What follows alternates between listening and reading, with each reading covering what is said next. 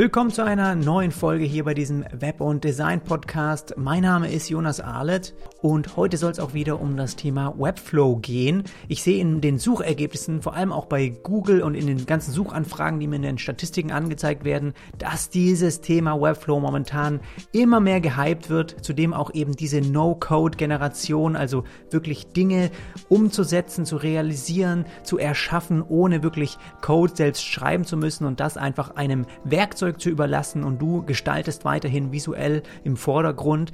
Das ist so ein bisschen das, was auch in Zukunft, glaube ich, dass die Frontend-Entwicklung beherrschen wird und bestimmen wird in den nächsten Jahren. Und ich glaube, dass man da einiges ähm, von lernen und mitnehmen kann und auch einfach mal ausprobieren sollte.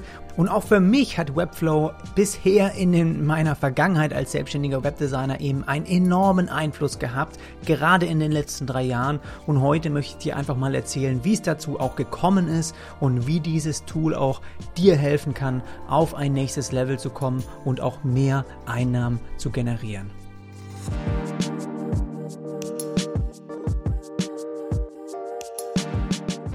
Also, wie viele von euch wahrscheinlich wissen, bin ich mittlerweile auch schon seit über zehn Jahren jetzt selbstständig als Webdesigner tätig. Aber ich war im Kern, würde ich sagen, schon immer mehr ein Designer als ein Entwickler. Ja, auch wenn ich eben auch über meine Website eben Webdesign kommuniziere und auch anbiete, trotzdem bin ich im Kern ein Designer.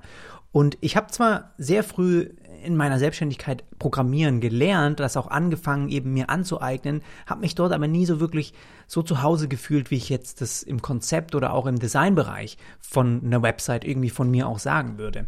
Und ich war einfach schon immer mehr so ein sagen wir mal, visueller Typ, ja, auch wenn ich HTML und CSS und auch die Anbindung an ein Content-Management-System, irgendwie habe ich das verstanden, aber bei mir hat es dann irgendwie bei JavaScript, bei PHP, bei Datenbanken und so, da hat es bei mir aufgehört, ja. Das war mir einfach schon immer so eine Nummer zu groß und auch nicht die Richtung, sage ich mal, in der ich mich selbst gesehen habe, wirklich selbst, ja, in den, in den nächsten Jahren so. Und das war auch der Grund, warum mich dann das Programmieren einer Website schon sehr früh in meiner Selbstständigkeit eben limitiert hat. Ich konnte also nicht weiter als Designer wachsen, weil ich meine eigenen Ideen, ja, die Ideen, die ich für meine Kunden auch gestaltet habe, die konnte ich irgendwann nicht mehr selbst umsetzen. Und ich blieb also sozusagen auf einem ähnlichen Level stehen und sah auch nicht wirklich, dass es irgendwie einen Fortschritt gab. Ja, das war so ein paar Jahre, wo ich so gemerkt habe, es sind immer wieder ähnliche Website-Projekte und nicht wirklich mal ein nächstes Level, nächster Step, wo ich mal so richtig auch nochmal auf ein anderes Level von Website Design auch gekommen bin. Und genau zu diesem Zeitpunkt habe ich mich dann auch entschlossen, mich ausschließlich auf das Konzept und die Content-Strategie und auch das Design einer Website zu fokussieren. Also ich habe die Entwicklung, die Programmierung quasi von meinem Angebot gestrichen. Auch in der Kommunikation auf meiner Website kam das nicht mehr vor. Da war klar, dass ich mich da um das Design kümmere und nicht um die Entwicklung quasi extern entweder die Kunden schon jemanden mitbringen oder ich eben jemanden vermittel. Das heißt, von da an musste ich natürlich auch dann viel mit anderen Programmierern zusammenarbeiten, ja, ist klar. Und definitiv muss ich aber auch sagen, dass mir dabei mein, mein Know-how, sage ich mal, in der Entwicklung hat mir dann schon auch bei der Layout-Aufbereitung für Programmierer immer sehr viel geholfen. Das kam mir da richtig zugute. Und auch, ja, bis heute, ne, verstehe ich natürlich diese Programmiersprachen so, diese HTML, CSS und auch ein bisschen JavaScript mal hier und da lesen, ja, dass man das auch so ein bisschen versteht. Das ist immer natürlich für mich sehr, sehr gut gewesen in der Zusammenarbeit mit anderen Teams auch.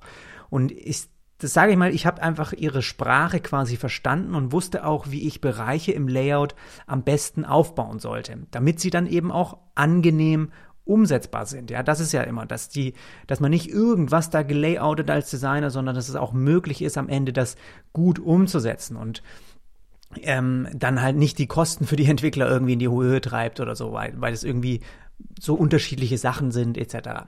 Das Problem war aber, dass dieser Designer-Entwickler-Übergabeprozess, dass der immer ewig gedauert hat. Ja, das ist mir jedes Mal immer wieder frustrierend gewesen. Das heißt, ich habe bis heute wirklich schon mit einigen Programmierern zusammengearbeitet und auch wenn es viele gab, mit denen es wirklich auch gut funktioniert hat. Ja, also ich habe wirklich von Entwickleragenturen, auch aus Hamburg. Genauso habe ich schon mit polnischen Entwickleragenturen, also in Englisch zusammengearbeitet. Genauso auch hier immer wieder mit Freelancern, die quasi auch persönlich mit mir, die ich auch kenne, wo ich immer wieder zusammengearbeitet habe. Ja, auch je mehr man immer Projekte sich äh, zusammen behandelt, bearbeitet hat, desto besser lief es auch natürlich aber auch. Aber es ist im Prinzip trotzdem immer das gleiche Problem gewesen. Und zwar, dass ein Programmierer das Layout einfach nie mit den Augen umgesetzt hat, mit denen ich es gestaltet habe. Ja, ein Programmierer hat es mit seinen Entwickleraugen umgesetzt und nicht mit den Augen eines Designers. Und egal wie intensiv und genau dann die Übergabe war, ich habe immer alles super gut dokumentiert.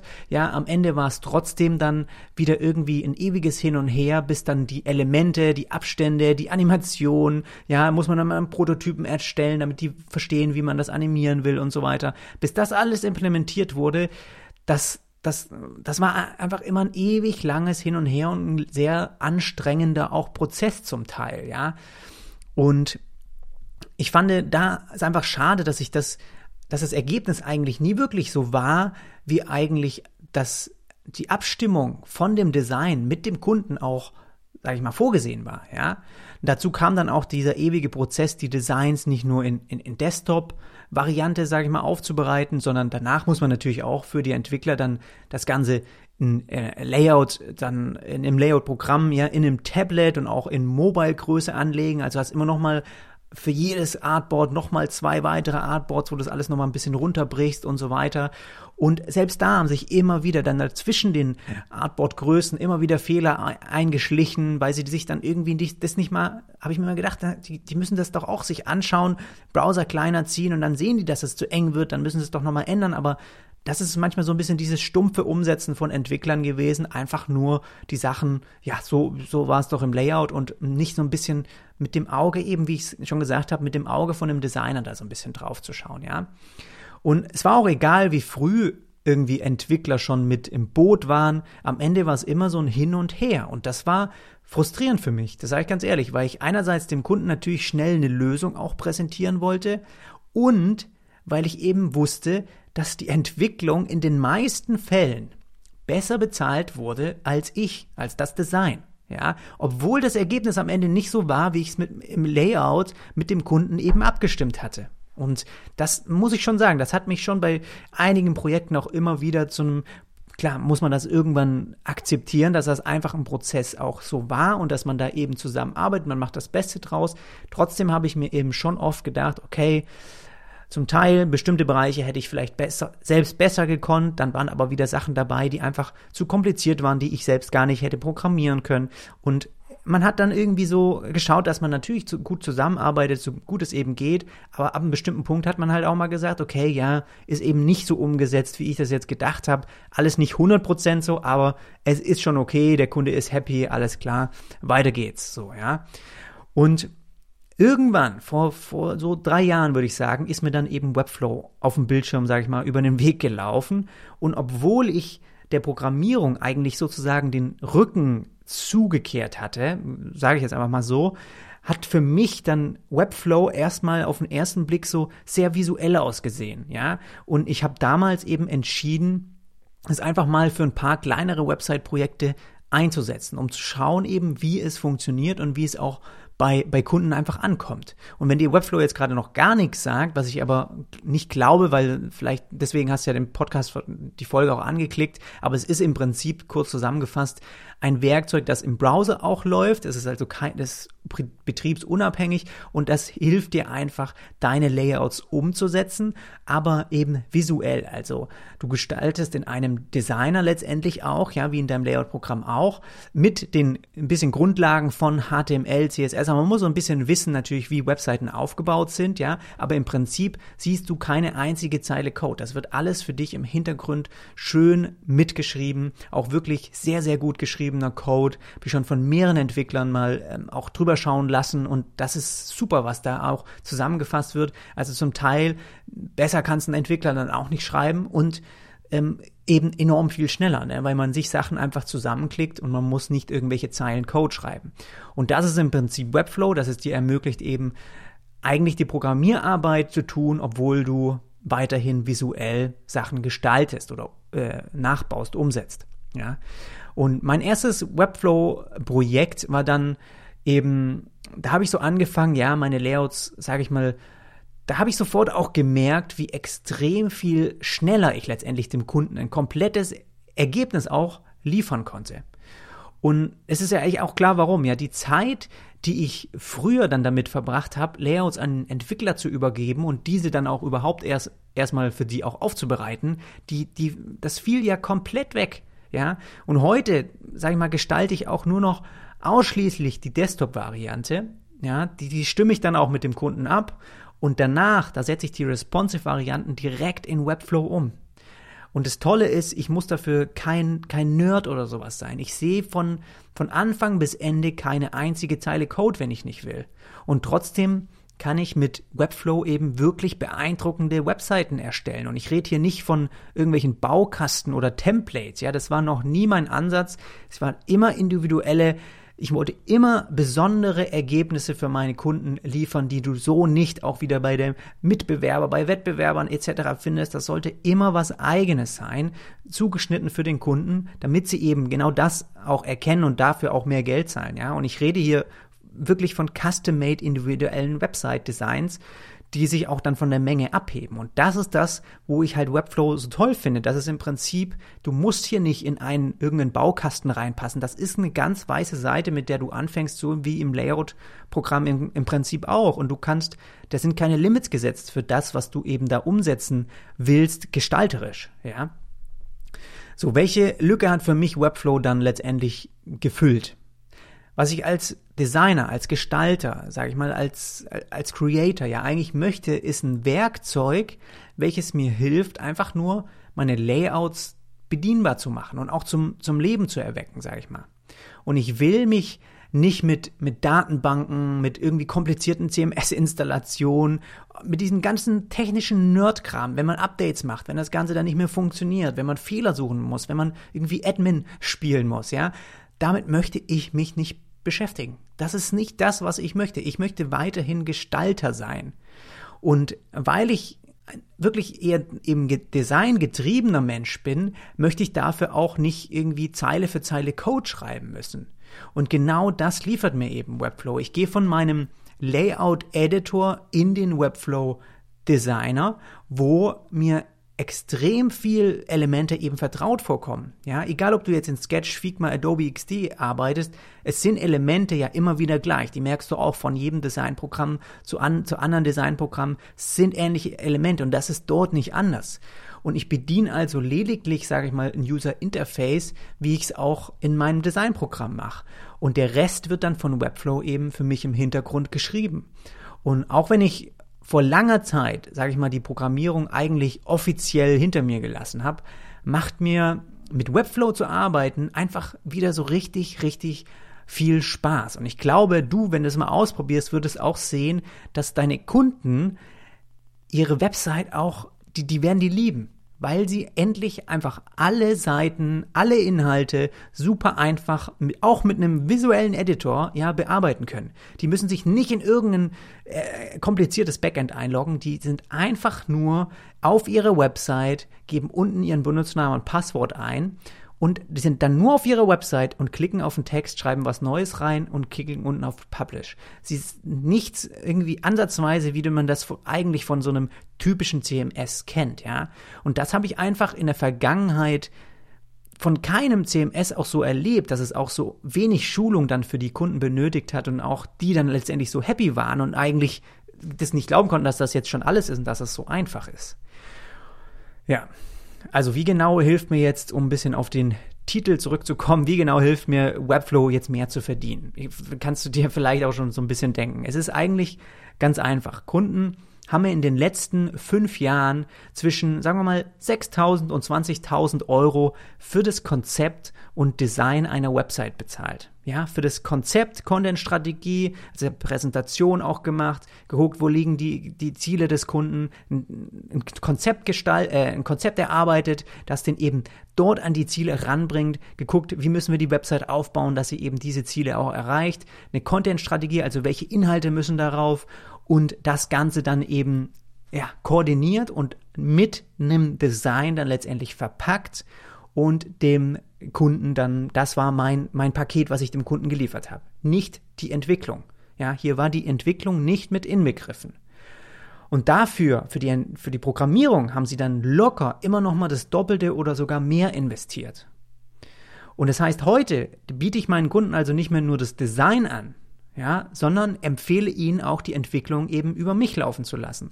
Und in den meisten Fällen ist das eben auch gewollt. Also die finden das gut, wenn es dann auch aus einer Hand kommt, wenn es die gleiche Kommunikation ist und wenn sie eh schon die Qualität, ja, die sie von mir dann von Konzept über Design erfahren haben, wenn sie auch dann vermuten, dass das eben für die Entwicklung genauso ähm, genauso ist, ja. Und das, das ist meistens das, dass man einfach da sehr gut ähm, Chancen auch hat, dass der Kunde sagt, ja klar, ihr macht das ganze Paket.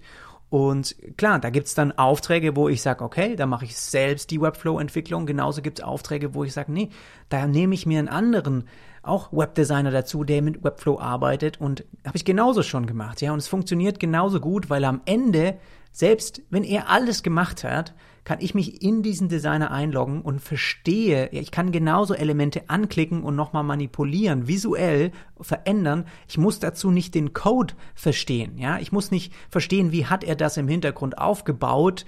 Ähm, da, da blicke ich erstmal gar nicht durch, weil er seine eigene Art hat, das aufzubauen und zu strukturieren und zu schreiben, sondern es ist am Ende ja die fertige Website, die du in dem Designer siehst. Und wenn du dann irgendwo nochmal was hinzufügen möchtest, nochmal was einsetzen willst, eine Farbe ändern, eine Schrift größer, das ist alles visuell. Da tippst du nur auf diese Stelle und veränderst das. Der Code im Hintergrund wird nicht von dir geschrieben. Und das ist halt, glaube ich, auch das Mächtige, dass man auch, egal mit unterschiedlichen Menschen daran arbeiten kann und die trotzdem das Gleiche verstehen, weil man im Prinzip einfach nur das manipuliert, was man sieht. Ja. Und mich haben wirklich schon einige oder auch eine Menge Zuhörer und Zuhörerinnen auch aus dem Podcast hier auch angeschrieben, auch genauso von meinem Blog, auch Leute, die gekommen sind über einen YouTube-Channel, ob ich nicht auch einfach mal einen guten Online-Kurs im Webdesign-Bereich kenne, ja. Also allgemein, wie man einfach auch Webseiten erstellt, von vorne bis hinten, oder wann ich einfach endlich mal selbst, sage ich mal, meinen Prozess in dem Kurs zusammenfasse. Und ich habe bisher es immer ewig vor mich hingeschoben und immer wieder auch auf andere englischsprachige Online-Kurse verwiesen. Also ganz ehrlich auch gesagt, so ich, ich, ich kann nicht absehen, wann ich das mal mache. Also hier ist sind ein paar, die ich bisher empfehlen würde, die ich auch schon mir äh, angeschaut habe, die ich gut finde, ja. Und das habe ich gemacht, weil ich einfach nichts Gutes, Vergleichbares im deutschsprachigen Raum gefunden habe, ja. Und ob man es glaubt oder nicht, für viele ist auch diese englische Sprache auch immer ein Problem gewesen. Und auch gerade wenn es ums Lernen geht, kann man es auch ein bisschen verstehen, weil es dann natürlich auch wichtige Begriffe gibt, technisch auch ein bisschen, ja, die man vielleicht auch doch verstehen möchte. Und für dieses Jahr habe ich mir einfach das, die Erstellung auch von einem Online-Kurs einfach ganz, ganz weit oben auch auf meine Zielliste geschrieben. Und diesen Sommer, ich habe es auch immer wieder in dem Podcast hier erwähnt, habe ich damit angefangen auch daran zu arbeiten und am Ende habe ich mich dann eben auch für einen Webdesign-Kurs mit Webflow entschieden, weil dieses Tool, ja, das ist eigentlich der einzige Grund. Ich, ich könnte so viel andere Sachen noch in den Kurs verpacken, ja, wenn man mit Kunden zusammenarbeitet, wie dieser Anfangsprozess ist, wie man vielleicht Angebote aufbereitet, wie man überhaupt richtig starke Designs und Layouts ähm, gestaltet in einem Designprogramm. Das wären alles eigene Online-Kurse, aber ich habe mich für Webflow entschieden, weil dieses Tool für mich in den den letzten Jahren den größten Vorteil und auch den größten Push nach vorne, ja, für mich in meiner Selbstständigkeit gebracht hat. Und einerseits vom, natürlich vom Umsatz her, aber genauso eben von dem Spaßfaktor und auch der Resonanz von, von meinen Kunden. Und ich möchte einfach genau das an dich weitergeben. Das ist, glaube ich, hat den größten Einfluss auch auf dich. Und deswegen habe ich mich entschieden, eben genau mit Webflow eben einen Online-Kurs dazu zu machen. Ja. Und der ist eben jetzt fertig, da habe ich lange dran gearbeitet, der ist jetzt fertig, den würde ich dir hier auch sehr gerne am Ende noch hier ans Herz legen, einfach mal anzuschauen. Und wie lernst du in diesem Online-Kurs, was lernst du da?